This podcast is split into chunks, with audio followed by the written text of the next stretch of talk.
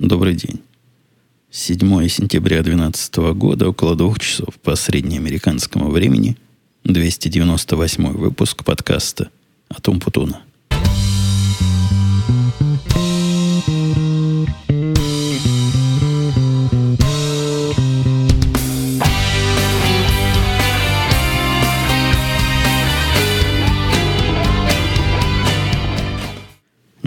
пугает ли вас мое постоянство? Вот пятница пришла, и опять я в тот самый день, который сам для себя решил. Наиболее удобный для записи. Ну и действительно, сегодня то же самое, что и в прошлый раз. Обстановка позволяет. Хотя тут начальство обещалось со мной связаться, вот когда читает мой ответ. Мне тут написал он длинное-длинное такое письмо, на которое я вписывал ответы – знаете, в те места, где он ставил вопросики, я вписывал ответы. В результате получалась портянка еще того размера. Мне кажется, это какой-то неправильный способ коммуникации. Я ему сразу предложил, давай поговорим, я тебе все расскажу, а потом вместе составим итоговый документ. Но что-то у нас не пошло. Вроде бы он согласился, а потом письмо все равно прислал. Портянка получилась огромного размера и такая мысль фрагментированная – он задает вопрос конкретно, я на него отвечаю, а потом делаю ссылку, собственно, на этот ответ и объясняю, почему оно было так или иначе. Мы тут, собственно, все наши перетрубации готовятся, мы готовимся к тому, что переезжаем с одного места в другое. Но то, что мы переезжаем офисом, это ладно, это дело десятое. А, а то, что мы переезжаем компьютерами, вот это, вот это проблема. Это даже более чем проблема, это почти катастрофа, потому что о переезде мы узнали – прямо скажем, незадолго. Мне кажется, весь этот процесс как-то случайно возник. То есть у нас заканчивается контракт не у нас, а у того, кто платит за, за здание, за компьютерный центр. Оказывается, в ноябре месяце заканчивается контракт. Ноябрь, вы видите, это вот-вот. И вот к моему дню рождения придумали странное. Вы помните, к прошлому дню рождения тоже придумали странное? Когда приходилось расставаться с ценными людьми – это был мне такой подарок, в кавычках, инверсно. То есть с иронией подарок был. А теперь вот другой подарок. Переезд, которому хорошо, что я случайно об этом узнал, забил тут во все колокола, и мы хоть как-то пытаемся к этому подготовиться. Но обстановочка напряженная, то есть сделать, конечно, можно все. Зависит от усилий, от телодвижения, от всяких хитростей. То есть придется, наверное, многое делать не, не хорошо, а чтобы выжить. Ну, как попало, но лишь бы работало. И даже в таком случае много чего надо поделать, и у меня есть сомнения по поводу некоторых моментов. Вот это как раз мы все и обсуждаем. Обсуждаем и на совещаниях обсуждаем, а потом в таком рукописном, рукописной в такой манере. Пытаются меня сдвинуть на стандартизацию. Но вы знаете, в больших корпорациях и вообще, наверное, в больших организациях есть такая тенденция все застандартизовать. Ну, чтобы все было одинаково, все ходили по струнке, и по причинам, которые я с трудом могу для себя объяснить, большинство стандартов, которые я вижу в корпорациях, они удивительны. То есть, если идет стандарт про ту или иную программу, то программа обязательно ну, совершенно десятилетней давности или такая, которая вся передовая интеллигенция техническая уже давно плюнула и не использует – системы более чем сомнительные, но они вроде как проверенные временем, потому что им сегодня уже 10 лет. Но выбор порой очень странен. Особенно забавно и даже комично смотрятся попытки стандартизации современных решений. То есть, если есть какое-то современное решение, то обязательно его нужно прикрутить к старому. С, через пень-колоду, ну, чтобы вот старое, которое у нас тут 30 лет уже работало, тоже работало – и иного. И я вполне понимаю резоны. То есть, может быть, кому-то нужна такая совместимость. Действительно, они там чего-то 30 лет делали, где-то там 30 лет свое хранили, и теперь оставшуюся жизнь хотят дальше совместимо с этим прожить. Но в случае вот таких динамичных групп, как моя, которые используют разные современные, ну, относительно современные, хотя тоже проверенные и стабильные вещи, нас на, на это зачем все? Мы там 30 лет назад не были. Нам 30, 30-летние данные 100 лет не нужны. У нас все и так работает. Стандартизация в этом смысле это, конечно, удар по, по нашему Да по-нашему всему. И приходится тут действительно воевать за то, чтобы нас в этот стандарт не вставили, и чтобы наша жизнь не стала сложной. Я привожу тут хороший довод. Я говорю, посмотрите на, на то, на нас. Посмотрите, у нас каждый человек поддерживает до 10 систем и разрабатывает до 10 сложных систем. Если вы найдете еще такую группу, которая вот так эффектно и эффективно работает, и при этом использует различные устаревшие технологии и методы, которым всех заставляет пользоваться, ну, покажите мне, я у них научусь, и мы тоже так будем делать. Я абсолютно уверен, что нахождение будет равно нулю. Не то, что мы одни такие, а то, что при помощи неудачных инструментов невозможно правильно забивать гвозди. Ну, это камнями будем гвозди забивать, действительно, забить можно. Но при этом и сами покалечимся, и гвоздей много погнем, а мало забьем. Сегодня, я подозреваю, будет короткий подкаст, потому что тем у меня немного. Хотя, хотя вы знаете наше правило. Если вначале сказал короткий, то жди потом 50 минут. Самые любопытные могут уже посмотреть в будущее, сколько же я там на самом деле наговорил, и либо посмеяться, либо наоборот подивиться моей прозорливости. Я ходил в гости на прошлой неделе. Технически или практически это было то ли в понедельник, то ли где-то вот, где-то да, в начале недели подкаст я не выкладывал, потому что, ну, нельзя же так часто, нельзя же каждый день. Я его тут в стол. Редко такое бывает, подкаст в стол. Передержал его до среды и вот в среду выпустил.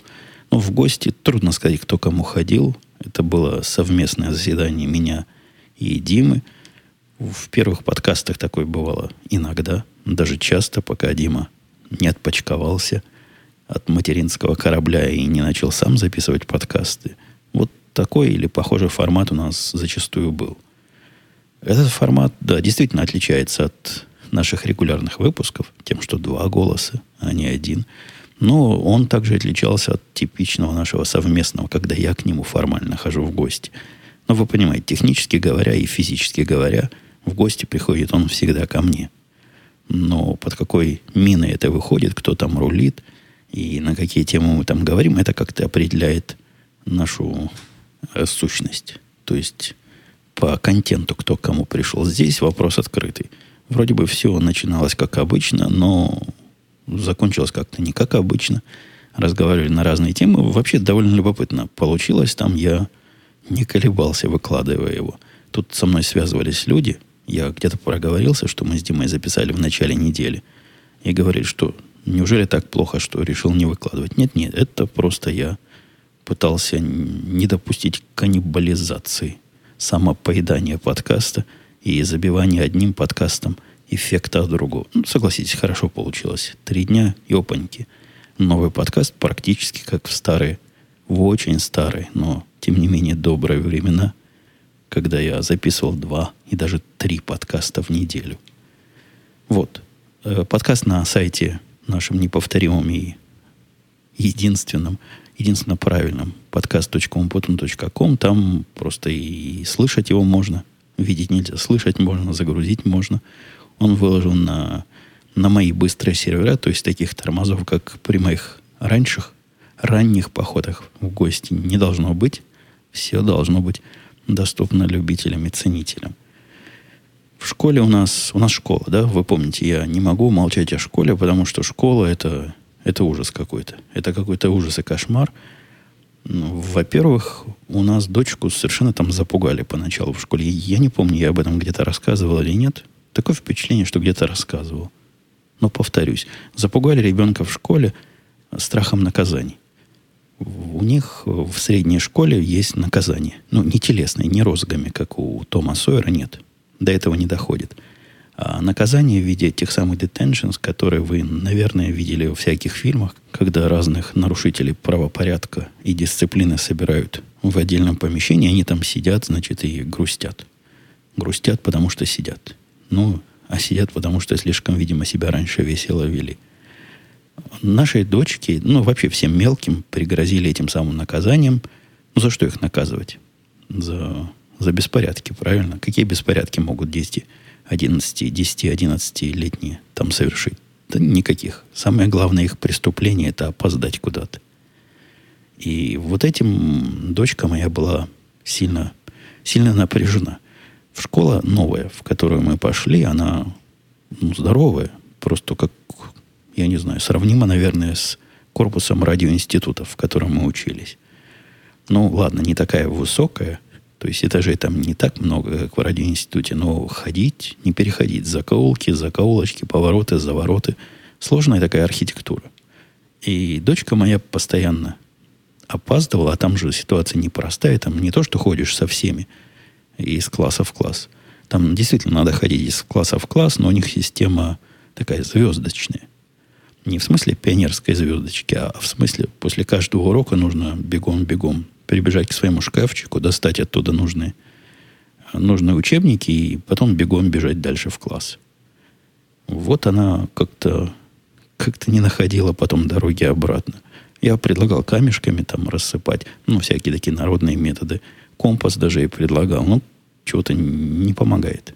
GPS, наверное, было бы хорошо, такой особой точности, и на нем все классы отметить, но там такое не выдают, а, по-моему, телефонами в школе пользоваться нельзя. Ну, да и несерьезно, с такой точностью вряд ли GPS нам поможет. Нам надо точно знать, в какой класс идти. И в течение первой недели им разрешали опаздывать мелким, этим новеньким. А за следующее сказали, вот начнется зверство. Начнем вас наказывать страшным вот этим образом, страшным заключением. Ну, что в такой ситуации делать? Правильно, надо просто написать письмо учительнице, чтобы она, она помогла и, и как-то не наезжала, не прессовала и не обижала нашего ребенка – даже не учительница, а зауч. Там есть такой, по-русски, наверное, это будет зауч. Вот как раз специальный человек, которому можно вот такие специальные письма написать. Этот специальный человек должен принять меры. Да, и в нашем случае меры были приняты. Во-первых, сказали, чтобы она не боялась, ее не будут наказывать. Сразу просто у ребенка от, от сердца отлегло. Кроме того, выделили человека, по-моему, этот самый зауч, которая, значит, вводит их нашу дочку и, по-моему, еще одного мальчика, который везде опаздывает. Она над ними взяла шефство, а потом их как-то объединила вместе в единую группу. И они вдвоем начали эти самые дороги разведывать. Все, все разведали, и, и все, больше проблемы такой нет. Но не было. Не было проблемы, хотя не все так хорошо и не все так просто оказалось. Мне кажется, что проблема эта теоретически нерешаемая, потому что проблема опозданий который, даже если ты знаешь, куда идешь, нерешаемо для некоторых не особо быстрых э, детей, или таких, как моя дочка, она может задуматься о чем-нибудь, например, шкафчика доставая учебник, чего-то там начнет в шкафчике копаться, раз, и прошло три минуты. Три минуты скажете вы фигня, а перемена четыре минуты. Перемена, за которую все это надо произвести и прийти в класс, и там уже быть готовым к следующему уроку, она четыре минуты. При этом жена вчера была как раз на родительском собрании, таком общем, не маленьком родительском собрании, я-то и учительница нет, а общем, когда все родители приходили, ходили по классам, то есть для родителей целый учебный там процесс показали. Они, как школьники, переходили из класса в класс, и перед ними выступали ученики, вплоть до учителей физкультуры. Жена сказала, вот эти четыре учителя физкультуры или пять, которые там в школе есть, стали так, говорят, руки сложили, такие серьезные, в спортзале – рассказывали о планах. План у них там странный, я тут сам себя сбил, в смысле, но планы там странные. По физкультуре дети будут писать разные сочинения про пользу физической культуры, и сдавать их надо. Это первая странность физкультуры, физкультура с гуманитарным уклоном. Вторая странность, у них какая-то, не то что каша в голове, но какое-то смешение понятий у этих учителей физкультуры. Они совершенно справедливо говорят, что цель урока физкультуры в школе в том, что у ребенка была физическая активность каждый день. Обязательно каждый день. И ни дня не пропустить. Поэтому, если ученик пропустил день, вот с этого момента странно начинается. На следующий день он должен сделать в два раза больше физкультуры. На резонный вопрос моей жены, так, так, так, подождите, а что если он пропустил неделю? Например, болел ребенок неделю. Что ж, потом, как в школу придет, он должен 8 часов подряд бегать, прыгать и отжиматься. У, у физкультурников есть на это ответ. Они говорят, ну, в принципе, да. Но вот если вы нам напишете справку, что даже во время болезни ребенок занимался по полчаса в день физкультурой, то мы это воспримем вполне с пониманием и, значит, не будем Не будем здесь наконять. Какая-то немножко непонятная да, ситуация. Но, видимо, им положено. Вот они и делают, и говорят, что положено. Но выглядит глуповато. Это как наесться впрок, а потом месяц не есть. Или напиться. Ну, мы же не верблюды, в конце концов. А в одном из классов, по-моему, по литературе, как раз учительница и выдала это, это заявление, которое моя жена до сих пор в себя прийти не может. А может математики, слушайте, наверное, для учительницы математики такие подсчеты более адекватные. Она говорит, вот представьте, у них между уроками 4 минуты. А если вы умножите эти 4 минуты на 9 или на 8, сколько там у них всего? По-моему, 9 у них уроков. 9 таких периодов в день. И умножьте на количество учебных дней в году, а потом еще на количество лет, которые они... Вы представляете, какое огромное время мы просто теряем ни на что. В общем, у этой училки движуха минимизировать эти 4 минуты, потому что с ее точки зрения это слишком много. С, с точки зрения моей дочки, как я тут доносил, этого не хватает. И вот она первый раз уже опоздала. Но не потому, что куда-то не успела, а что-то что-то как-то опоздала. Ну, бывает, да? Заигралась, заболталась и опоздала. И все. И получила свой первый срок. Первый детеншн того, тот самый, которого вы боялись, оказался вовсе не такой страшный. Как она рассказывала, она и еще целый ряд нарушителей в виде наказания во время большой обеденной перемены, у них там есть одна перемена большая, на которой едят, она действительно большая, там минут 45. Вот так вот, если прикинуть, или 46, там трудно сказать, потому что система нелинейная. Меня это тоже удивляет.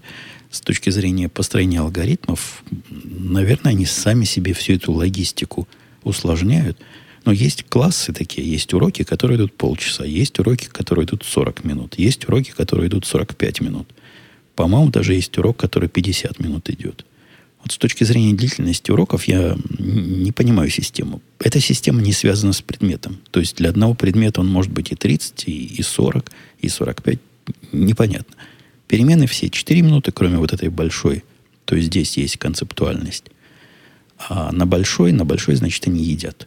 Едят, и если после еды еще время отдохнуть есть, могут, наверное, выйти во двор, там побегать. Я про это не знаю. Тут тоже строго с дверьми, когда их открывают, когда закрывают, кого впускают, кого нет. Про это не знаю, врать не буду. У жены узнаю, расскажу. И вот на этой большой перемене, когда все нормальные дети ели в столовой, наши бездельники и нарушители отсиживали свой срок в актовом зале с едой. То есть они сидели в актовом зале на сцене и ели там. Может, это какой-то позор есть на сцене в актовом зале, я не знаю. Моя дочка тоже не знает, поэтому не восприняла эту ситуацию как позорную. И это событие как какое-то из ряда вон, говорит, не так страшно. Первая ходка не такая оказалась страшная, как ей казалось, так что теперь у нее уже есть опыт, и больше на этих детеншн не боится, что, по-моему, плюс. Хорошо, что наказали.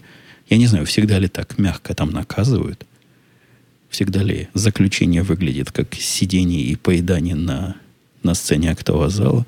Но у нее этот страх пропал. А был серьезный просто. Ребенок по ночам вскрикивал, спрашивал, не опоздали ли мы в школу уже, а то накажут. Политическая тема, которую в прошлый раз я начал, в этот раз логическое ее завершение, потому что если на прошлой неделе наши заседали в Флориде, Флориде, в городе Тампа, то в этот раз заседали не наши. Заседали демократы в другом городе. И я смотрел за этим внимательно. Ну, не так внимательно, как за республиканским конгрессом, съездом республиканской партии, но достаточно. В первый день я посмотрел несколько выступлений. Во второй день я посмотрел, наверное, половину всех выступлений. А в третий день, когда выступал Обама и всякие тяжеловесы – тоже посмотрел, ну, больше, чем половину. Выступления были разные. Разные. Как и у республиканцев, тоже много было странного и глупого, но они как-то в этом смысле похожи. Мне показалось, что у этих было больше глупостей. Количество странных людей, если на республиканских выступлениях, ну, были, и действительно бросались в глаза, здесь они бросались мне в глаза гораздо сильнее – многие выступления были абсолютно не оригинальные. То есть, мне кажется, им раздали какие-то шаблоны, в котором было рассказано, чего и в какой последовательности строить и как говорить. Вот это отсутствие оригинальности, даже когда выходят, казалось бы, люди от культуры и искусства, э, ну, да, немножко, не то, что напрягает, а нудно. Нудно смотреть один и тот же шаблон, который они все по очереди применяют э, в своих рассказках. Были, конечно, и исключительные случаи, были и речи, удивившие меня. Например, вице-президент текущий, который, ну, прямо сказать, не блещет ораторским искусством, интеллектом и сообразительностью, закатил, по-моему, самую сильную речь на этом конгрессе. Я не знаю, кто ему писал ее. Я сомневаюсь, что он сам такой может написать, но речь была хорошо рассказана и хорошо показана. По сути, этой речи, конечно, много, с моей точки зрения, всего возмутительного, э, но возмущает меня. Видимо, кандидатов, депутатов и участников съезда, наоборот, порадовал. Участники тоже такие. Жена, когда подошла, говорит, ой, люди какие странные. Там же камера показывает зал. И я поначалу решил, что таких странных людей Fox выбирает. Я смотрел эту трансляцию на Fox News, потому что смотреть это на левые заседания на левом же канале, ну, это выше моих сил. Нет, переключил специально на CNN, посмотреть, чего CNN. То примерно то же самое показывает. Как покажут человека в зале так он какой-то неадекватно выглядящий. Ну, действительно, какие-то женщины с горящими глазами, которые бросаются в плач либо от присутствия того или иного политика. Просто он вышел на сцену, и женщина в плач. Либо они бьются в экстазе в процессе произнесения речи. Очень религиозно, религиозный какой-то экстаз, не политический. Либо просто странно выглядит. Ну, в общем, публика конечно, разная была, но вот такая тоже бросалась в глаза. Самая главная речь там была, конечно, нашего президента текущего, и речь была хороша. Хороша, мне очень понравилась речь, потому что речь была отвратительной. И в этом смысле она, конечно, хороша. Такого набора банальностей, шаблонов и повторений того, что все слышали 500 миллионов раз от президента, это надо постараться у меня было впечатление, что я прослушал какую-то очередную тягомотину без всякого огонька, без всякого нового смысла и с теми же самыми прибаутками. Да, там даже и прибауток и шуток не было. Нет, так была такая, такая среднеарифметическая речь. Ее можно было к любому поводу записать и к любому поводу говорить. Я не уверен, насколько вы следили за политической обстановкой в Америке, но в прошлый раз на подобном мероприятии, когда он только выдвигался, речь была огонь. То есть вот речь была президента, который действительно кул cool, и который действительно жжет. А в этот раз ну, достаточно сказать, что у вице-президента была речь интереснее, красочнее и как-то понятнее. А здесь, ну, здесь, да. Не знаю, может, сейчас такой электорат, для которого надо вот попроще, попрямее и повторить десятый раз одно и то же, чтобы он понял.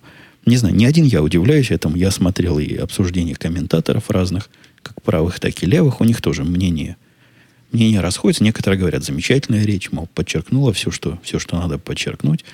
Я из нее нового для себя ничего не узнал. Увидел некие, с моей точки зрения, возмутительные повторения разных около социалистических лозунгов, которые, которым, видимо, наш президент близок, определенное количество полнейшего бреда, ну, то есть просто неправды, рассчитанная на тех, кто правду не... Не скажу, что с нашей стороны одна правда была. Нет, там была... Зачастую была полуправда. То есть такая правда, которую, если дополнить контекстом, получится немножко иначе. А здесь были, но здесь были, вот что меня возмутило, полные придумки. То есть вообще придумки которые, видимо, придумали для того, чтобы народ пугать. Да, вот такое мое впечатление от политического процесса. Теперь это надолго умолкнет. То есть я умолкну, видимо, на эти темы, как минимум до октября, когда будут первые дебаты. Президентские дебаты, что будет, конечно, серьезно, важно, интересно. И если вы не очень возмутитесь моей пятиминуткой политинформации американской, может, я вам в октябре об этом тоже чего-нибудь расскажу. Тут недавно, это я уже отхожу от этой темы, мне вдруг проснулся Яндекс поиск. Есть такой Яндекс, а у Яндекса есть такой специальный поиск, который специально ищет всякие упоминания меня и докладывает. Это полезно не, не от того, что мне хочется вот знать, какой я великий и хороший. Нет. Иногда бывает, возникает моя персона в каком-то месте, и люди в этом месте ждут ответа, а ответа нету. А так я знаю. Вот меня там позвали, и я прихожу. И иногда отвечаю. Ну, это, это хорошо. Это полезно.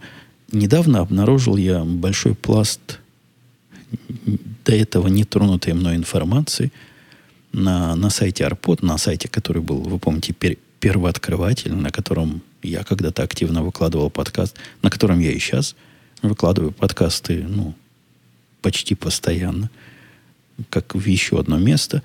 Так вот, на нем, поискавши по себе, я обнаружил странное. Я это странное уже раньше замечал, но как-то между, между, между ушей пропускал. В общем, не в одно ухо вошло, в другое вышло. В этот раз посмотрел. Что ж там пишут, что можно найти, если написать мое имя. Ну, то, что там можно чего-то свежего найти, это, это само по себе странно, потому что на сайте, на этом комментарии к моим подкастам я запретил. Ну, там сплошной спам был, и, а если не спам, то какие-то хамы приходили и какое-то хамство писали. Но с хамами я бы и вручную справился, отстрелил бы. Но против спама, ну ничего, я робот, что ли, против спама бороться. Нет, против спама я решил просто их там закрыть, да и удобно, когда все комментарии на, на правильном сайте в одном месте, кому надо, тут найдет и напишет. Да-да, спасибо, что пишете комментарии, это, это важно. Я даже в своем курсе молодого подкастера а, рассказывал, что комментарии для подкастера очень важны, и всячески коллегам рекомендовал их добиваться, даже выпрашивать. Ну так вот, я там в одном подкасте, при страннейшем подкасте, какая-то мифическая фигура. Они меня просто как под Лениным чищ, чищут. Знаете, кто Маяковский, да, я себя под Лениным чищу, чтобы плыть в революцию дальше. Они меня тоже. Они, они себя подо мной чистят там. И я выступаю в виде одновременно и черного, и белого. То есть и в виде ангела, и в виде беса. И вот одни есть какие-то мои поклонники тайные, которых там принято пинать. То есть у них там это самое страшное, самое страшное подозрение. Может, ты и Умпутуна слышишь? Так, знаете, говорят. Это уж человека опустить просто, просто ниже некуда. В то же время общая такая атмосфера доброжелательности. То есть, ну да, как-то Умпутуна это не кошерно слушать, но в то же время вполне правильный пацан. Такая, такая странная сходка, где меня часто упоминают, и некоторые да, там еще есть, может, мол, тебя Умпутун заслал. Не, я, честное слово, никого не засылал, я вообще, вообще в стороне стою. И в этих э, местных молодежных разборках не учат. Ну, действительно, там, видимо, молодежные разборки, мне кажется, аудитория крайне невзрослая, судя по высказываниям. Но вот так развлекаются, при этом поминая меня направо и налево.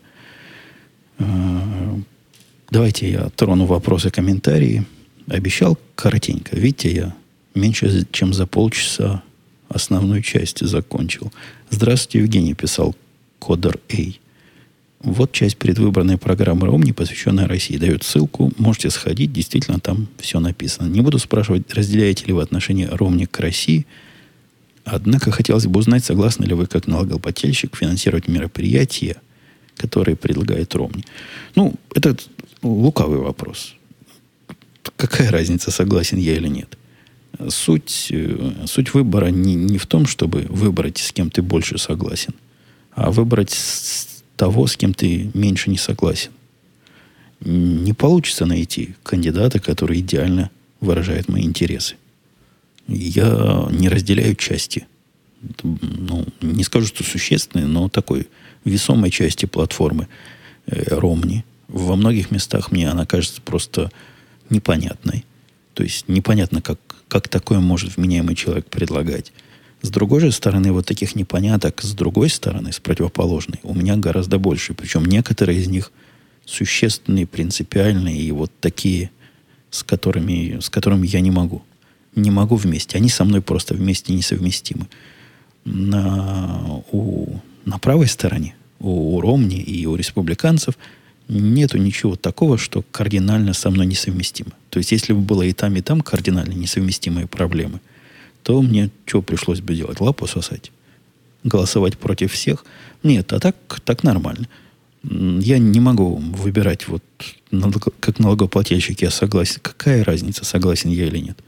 Я меньше согласен с теми, чем с другими. Ну, вы понимаете, да, мысль мою. Надо как-то по совокупности смотреть и не так уж черно-белое это делить. Не получается, к сожалению. А хотелось бы белую сторону найти, к ней примкнуть. Нет, все стороны серые попадаются. Добрый день, Евгений, писал Хафред. Большое спасибо за ваши подкасты. В последнее время вы сказали, что при необходимости могли бы дать машину своим соседям. Возник вопрос, нужна ли им какая-то доверенность или письменное разрешение от вас для этого, чтобы в случае чего у полиции не было претензий. Или достаточно вашего устного решения покататься. Вообще этот вопрос какой-то популярный оказался, и я бы лукавил, если бы сказал, что мне непонятно, чего спрашивают. И я вполне понимаю. Я помню, когда я приехал последний раз э, в Россию, когда я ездил, и я брал у друзей машину, там это была процедура. То есть мы ходили с моими правами в такое специальное заведение, даже в два заведения, где выписывали доверенность на вождение, потом где-то ее заверяли. Процесс был не очень сложный, но полдня мы на это убили. И, видимо, про это спрашивают, спрашивают люди, вот что надо, чтобы... Да ничего не надо. Я даже не очень понимаю, чего можно опасаться. Ну вот представьте, я даю машину соседам, соседи едут кататься, их что, останавливает полиция и говорит, а это ваша машина?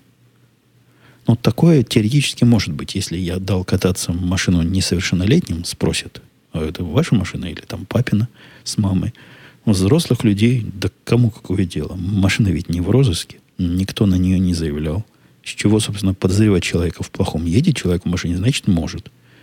А если бы украл, ну, наверное, хозяин бы поднял бучу и сказал, что у него украли машину, и, и тогда бы в их компьютере чего-то такое высветилось. Технически говоря, на машину, в машине есть три документа. Два из которых спрашивают, то есть один из которых спрашивают всегда. Это страховка на машину. Страховка и у меня прямо там карточка лежит, одна, одна в кошельке. То есть, когда я кому-то даю машину, они этой карточкой обеспечены. И это работает. То есть, то, что на карточке написано другое имя, это, ну, ладно, другое имя. Но страховка покрывает. По-моему, любая покрывает вот такие случаи, когда ты временно даешь кому-то в пользование. Если у тебя постоянный пользователь машины, то его надо вписать, значит.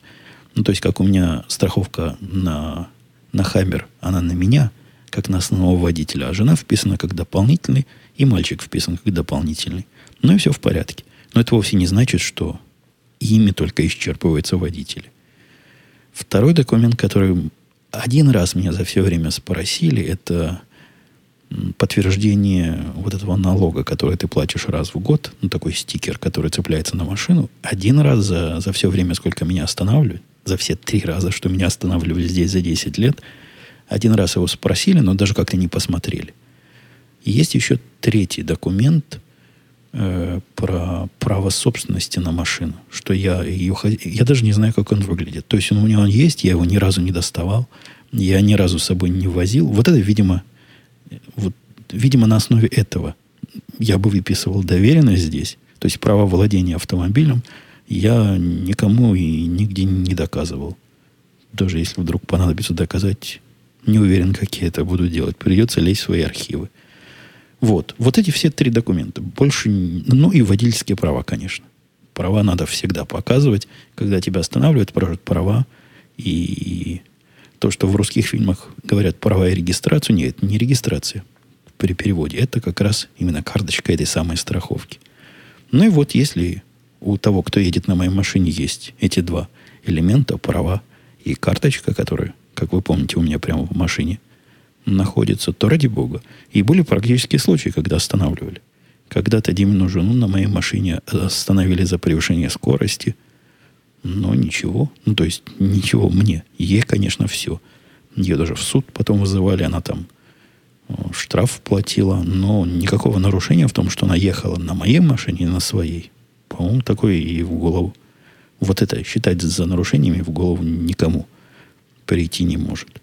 Ну, такая же собственность, как чего другое. Но если бы я дал кому-то своим компьютером попользоваться, ну, ну и что? Ну, пока он не украл, так нормально, пусть пользуется. Ну и машина такой же, такой же предмет потребления, ни, ни больше, ни меньше. Слушатель Дрино или Дрино писал слушание очень давно и решил узнать, что было в первых выпусках. Был очень удивлен голосом, как будто бы совсем другой человек говорит.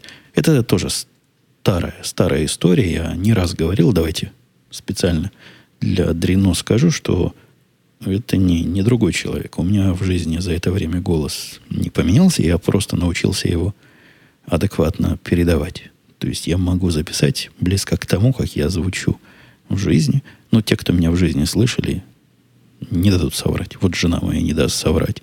Петя, который у меня был в гостях и беседовал со мной без микрофона, не даст соврать. Да, это всего лишь немножко умения в передаче, в правильной передаче голоса, а вовсе не какие-то тренировки или специальные. Была даже теория, серьезно была теория, где меня спрашивали, собственно, как медикаментозно добиться такого изменения голоса. Или, может, даже хирургическим путем. Ну, сходить к кузнецу, чтобы подковал. Не-не, кузнеца никакого в процессе не участвовал. Это все, это все правильная аппаратура, которую всего лишь умеет правильно и прямо все мое звучание, приятное и бархатное звучание передать вам прямо в уши. Дмитрий Киев продолжает со мной спорить. Это неугомонный какой вопрос. Технически продвинутой части слушателей не нов, пишет он. И был уже решен для радио Ти. Есть отдельные гиковские выпуски. Это решение, кажется, понравилось и слушателям, и ведущим. Если остаются рабочие, профессиональные темы, о которых хочется рассказать, можно выносить их в отдельный выпуск, чтобы не утомлять более широкую аудиторию. Хотя, хотя, Дмитрий говорит, мне нравится и то, что им не нравится, то, что есть Дмитрий, поэтому давайте не будем вводить сущности сверх необходимого. Заводить еще один боковой подкаст, но это будет мертворожденный проект. То есть, может, на пару выпусков и будет, а потом, а потом будет все, все. То есть, как с э, подобным подкастом, который я как раз и придумал, UTP в свое время, как с ним не вышло, потому что скучно мне. Ну, скучно мне и, и нудно мне, и не хочется мне, и лень мне. Вот так и будет с этим специальным комментарий от Игоря. Пишет он, вот ты иронизируешь, Евгений, какими, мол, методами можно проверять чистоту перед бассейном. А я тебе скажу, какими. Пальцем. Если врачиха потерла пальцами, образовались катышки, то прогоняла обратно в душ. Такой вот штришок повседневной жизни прошлого. С твоей подачи вспомнил все, и самому странно. Ну, было бы. Ну, действительно, если уже катышками можно заметить нечистоту, то я согласен. Стоит, стоит сходить в душ до того. Хотя это же дети, да, видимо, про детей речь идет. Они с утра вылезли из душа. Или из бани. Я не знаю, где дети мылись. Или из ванной. А к вечеру уже как свиньи грязные. Да, в этом, в этом случае, да, вполне. Вполне, вполне оправданная мера. А, все. Давайте я буду сегодня завершать и до следующей пятницы с вами прощаться, когда мы услышимся. Пишите вопросы, пишите комментарии, придумывайте. Придумывайте интересное всякое. Может, у вас какая-то тема особо интересует. Я, вы видите, не, не то чтобы сильно этими темами ведом, но иногда они помогают построить разговор. Надеюсь, интересный и, и нам, и вам. Ладно, пока. До следующей пятницы. Услышимся.